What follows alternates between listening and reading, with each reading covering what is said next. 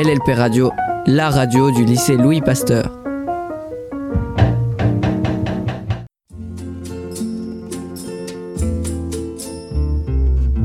Chez moi, j'entends des voix.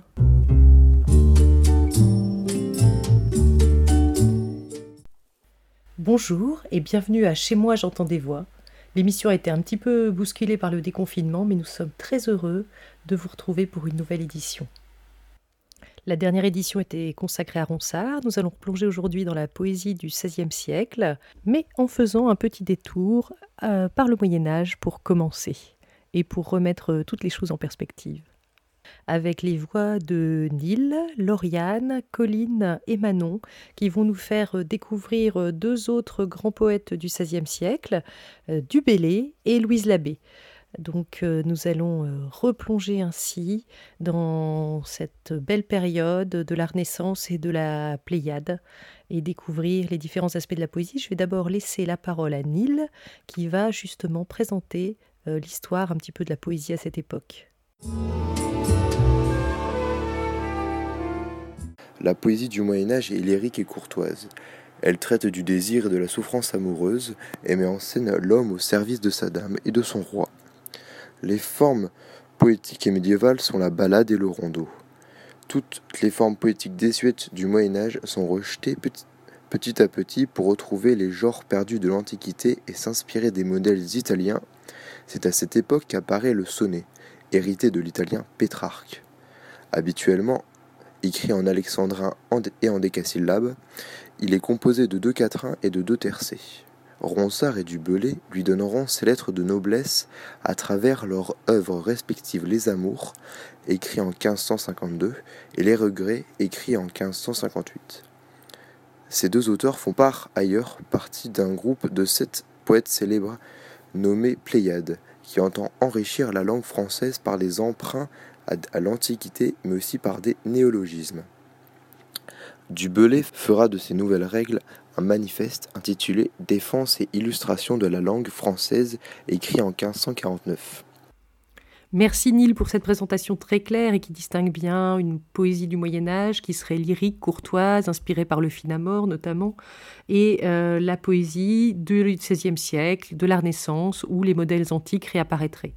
Bien sûr, la réalité est toujours un petit peu à nuancer et l'Antiquité n'a pas disparu du Moyen Âge et les modèles antiques euh, continuent à l'inspirer. C'est ce qu'on verra un petit peu plus tard avec euh, Lauriane qui nous présentera le roman d'Énéas. Mais je vous propose bien sûr de commencer en musique avec Brassens, La balade des dames du temps jadis, euh, une mise en musique d'un poème de François Villon, le poète voyou le plus célèbre du XVe siècle.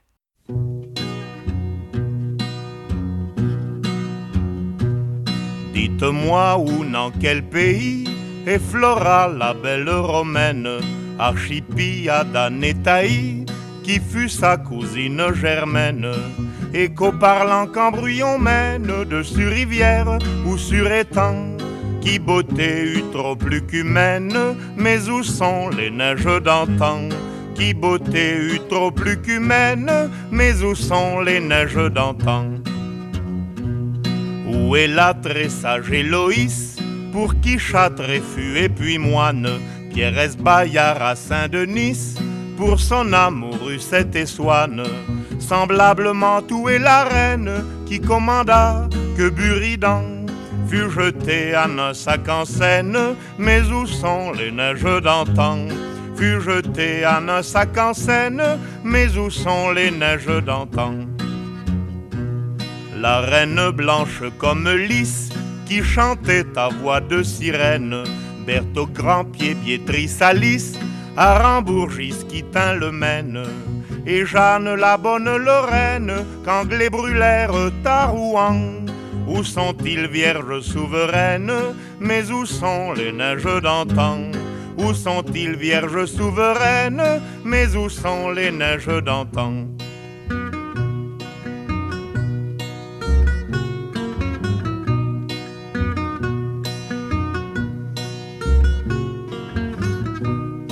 Prince n'enquéré de semaine, où elles sont nées de sept ans.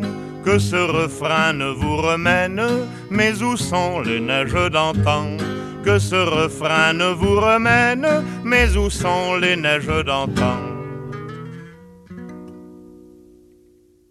À Brassens, grâce à qui j'ai découvert toute cette poésie du Moyen Âge et dont la chanson m'est longtemps restée un petit peu mystérieuse. Le, tout ce texte, euh, je ne comprenais pas absolument tout. Je vous invite à la réécouter, à la lire euh, tranquillement pour aussi euh, vous en imprégner. Et je vais laisser maintenant la parole à Lauriane qui va nous présenter donc le roman d'Énéas. Vous entendez déjà le nom d'Énée, le lointain fondateur de Rome. Maintenant, je vais vous parler du roman d'Énéas, qui est un roman datant de 1160, écrit par un auteur dont vous ne connaissez pas l'identité. Ce roman, c'est une adaptation ou une traduction, comme vous l'entendez, de l'Énéide qui a été écrite par Virgile, que vous devez certainement connaître. Dans son ouvrage, Virgile y relate en fait les voyages et combats du Troyen euh.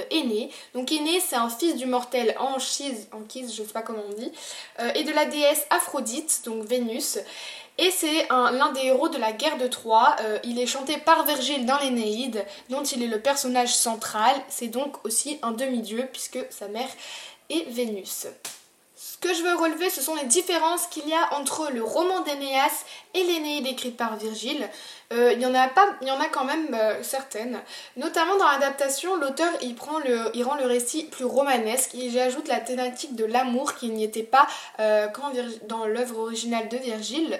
Il y a aussi quelques autres différences qu'on peut remarquer. Par exemple, à l'époque, c'était la religion païenne hein, qui était là-bas, puisqu'on croyait en plusieurs dieux.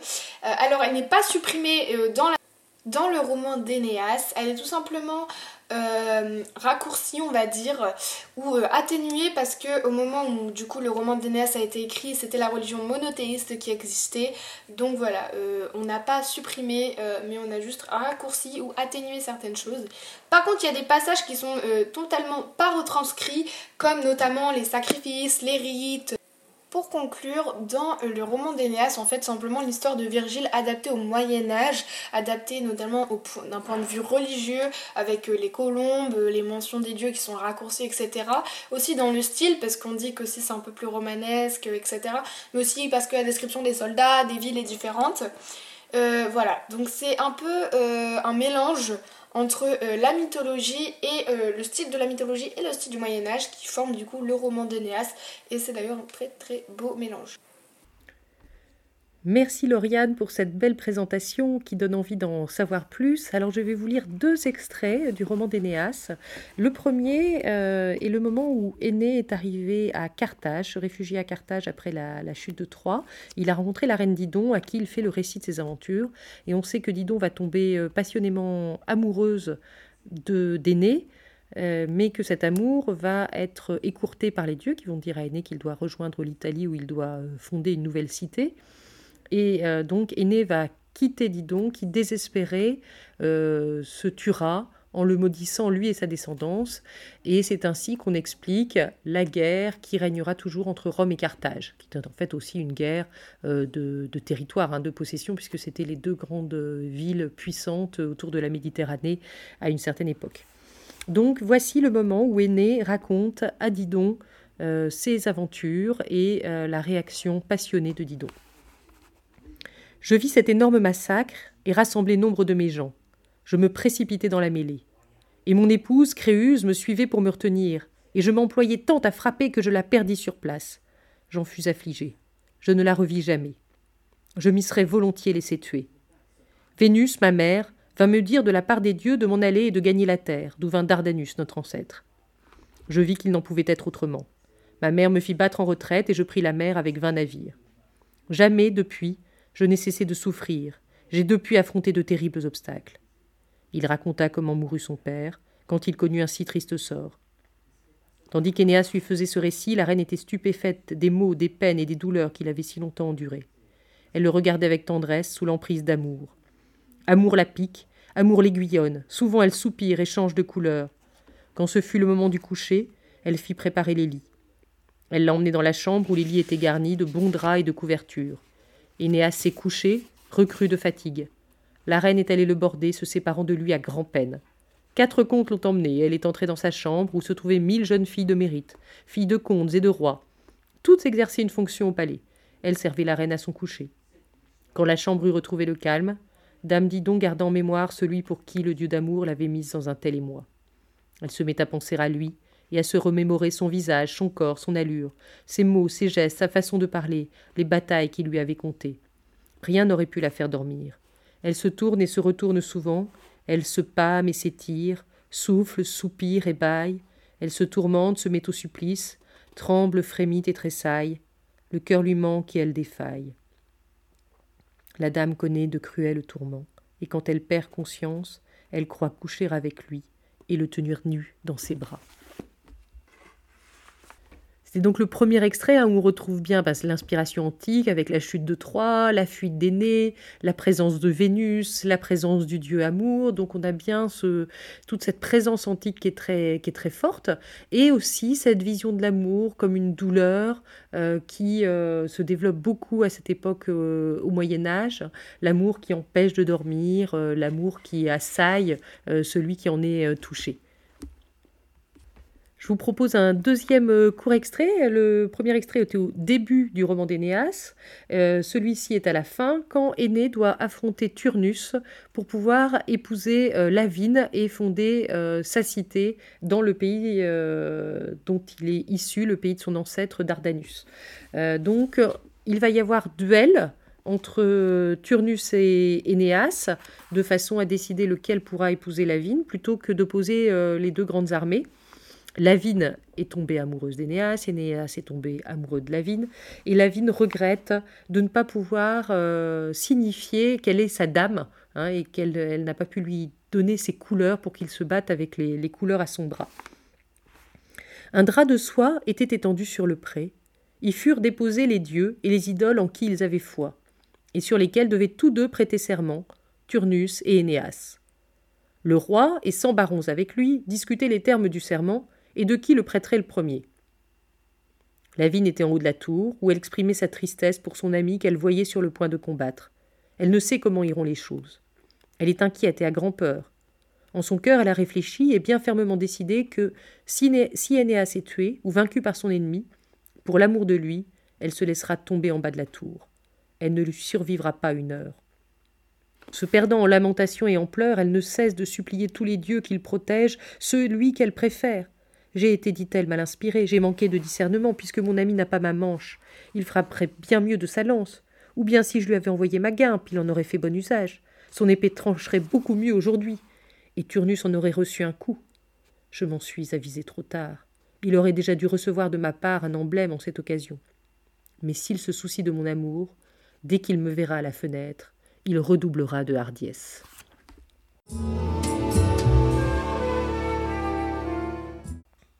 Donc on retrouve ici, en même temps que des motifs antiques, le motif du chevalier combattant euh, pour sa dame, un motif qui est assez traditionnellement euh, associé au Moyen Âge.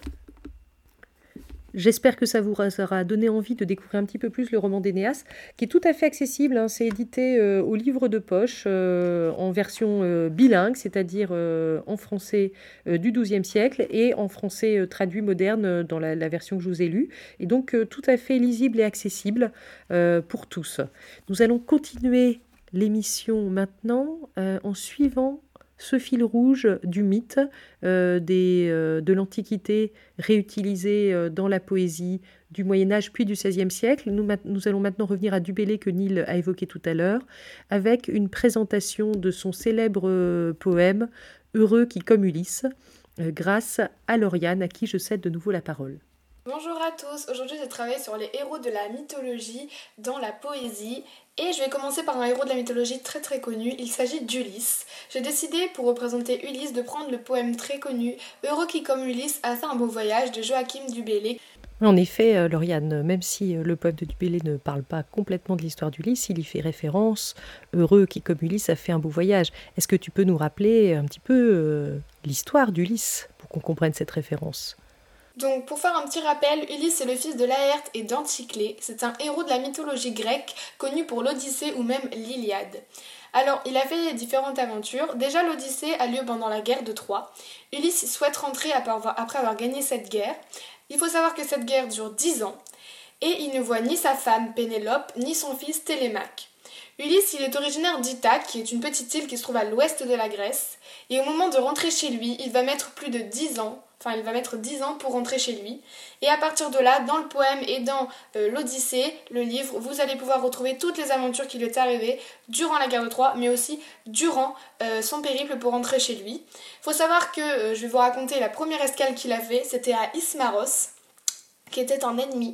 Ulysse donc attaque, mais il mais malheureusement, il perd, du coup, et décide de s'enfuir et il se retrouve dans une première tempête qui l'amène dans la direction du cap Mélé. Donc c'est quelque chose, c'est un endroit qui se trouve en dessous de la Grèce. Il se retrouve du coup au bord de l'Afrique vers l'Égypte, qui est une terre inconnue pour les Grecs.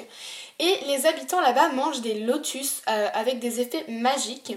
Et du coup, tout, il y a pas mal de ces membres de l'équipage qui vont manger ces lotus. Le problème, c'est que comme je vous l'ai dit, ils sont magiques et ces lotus ne, ne, donnent envie de ne plus quitter le pays. Alors Ulysse va forcer certains de ses euh, coéquipiers à remonter à bord et c'est l'un des nombreux périples qui va arriver à Ulysse durant son, ces dix longues années euh, sur la mer. Donc dans le poème de Joachim du Bellay, on comprend euh, clairement qu'il a un sentiment de nostalgie, qu'il est en train de se demander quand il va pouvoir revoir sa femme, son fils, son royaume, sa ville et euh, tous les habitants qui y sont. On voit qu'il est nostalgique aussi de revoir sa maison, ses parents, sa province et c'est assez euh, triste oui, triste, hein, comme tu dis, Lauriane, et c'est cette euh, tristesse, cette nostalgie qu'on va retrouver dans le poème de Dubélé, qui lui euh, a dû s'exiler à Rome et qui regrette euh, son pays à, lui. Mais je vais te laisser lire le poème pour que tout le monde puisse le remémorer. Heureux qui, comme Ulysse, a fait un beau voyage. Heureux qui, comme Ulysse, a fait un beau voyage, ou comme Cestula qui conquit la toison, et puis est retourné plein d'usages et raisons, vivant entre ses parents le reste de son âge. Quand reverrai-je, hélas, de mon petit village, fumer la cheminée, et en quelle saison reverrai-je le clos de ma pauvre maison, qui m'est une province et beaucoup d'avantages? Plus me plaît le séjour qu'ont bâti mes aïeux que des palais romains le front audacieux, plus que le marbre dur me plaît l'ardoise fine, plus mon Loire gaulois que le Tibre latin, plus mon petit liré que le mont palatin, et plus que l'air marin la douceur angevine. Joachim du Bellay. 1522-1560. Merci Lauriane. Et je me rends compte que nous aurions encore plein de choses à mettre euh, dans l'émission, euh, notamment sur une très belle poétesse, euh, Louise Labbé. Mais ce sera pour l'émission suivante, car je vois que le temps défile et qu'il est temps de nous quitter en musique avec la version de Ridan d'Heureux qui comme Ulysse, que certains d'entre vous connaissent déjà et qui revient un petit peu comme une litanie qui permet quelquefois d'apprendre le poème sans s'en rendre compte. Et ce serait bien beau cadeau à vous faire que de vous laisser en tête quelques vers de Dubélé. À très bientôt pour la prochaine émission de Chez moi j'entends des voix et portez-vous bien.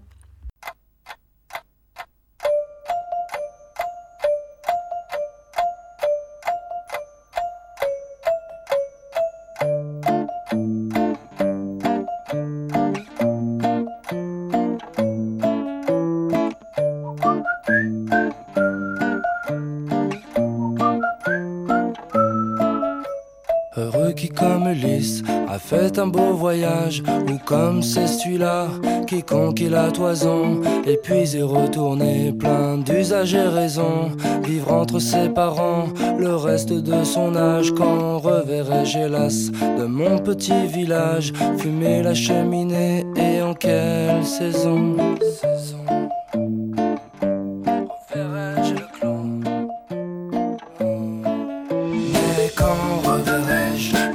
Petit village, fumer la cheminée.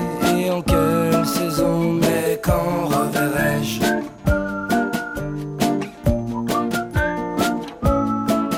Mais quand reverrai-je? De mon petit village, fumer la cheminée. Et en quelle saison, mais quand reverrai-je? Quand reverrai-je? Reverrai-je le clos de ma pauvre maison? Qui une province et beaucoup d'avantages. Plus me plaît le séjour qu'ont bâti mes aïeux que des palais romains, le front audacieux. Plus que le marbre dur me plaît l'ardoise fine mon Loire gaulois que le Tibre latin, plus mon petit liré que le Mont Palatin, et plus que l'air marin, la douceur angevine. Mais quand reverrai-je de mon petit village fumer la cheminée et en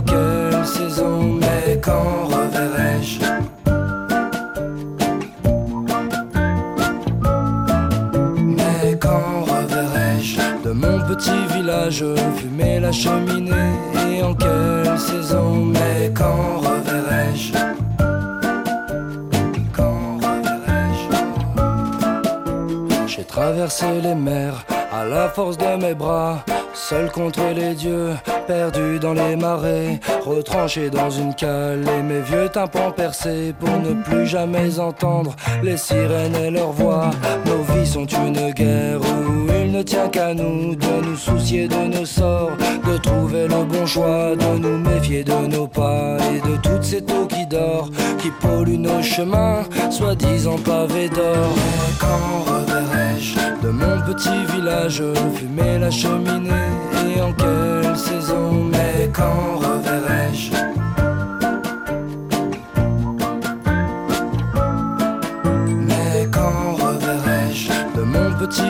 village fumer la cheminée et en quelle saison, mais quand reverrai-je?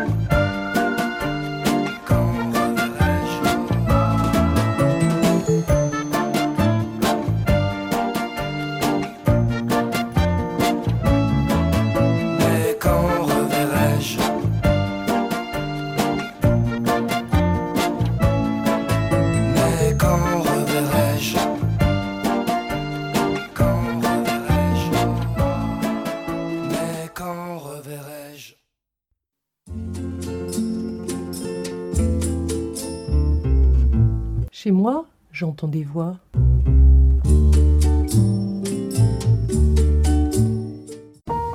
LLP Radio, la radio du lycée Louis Pasteur.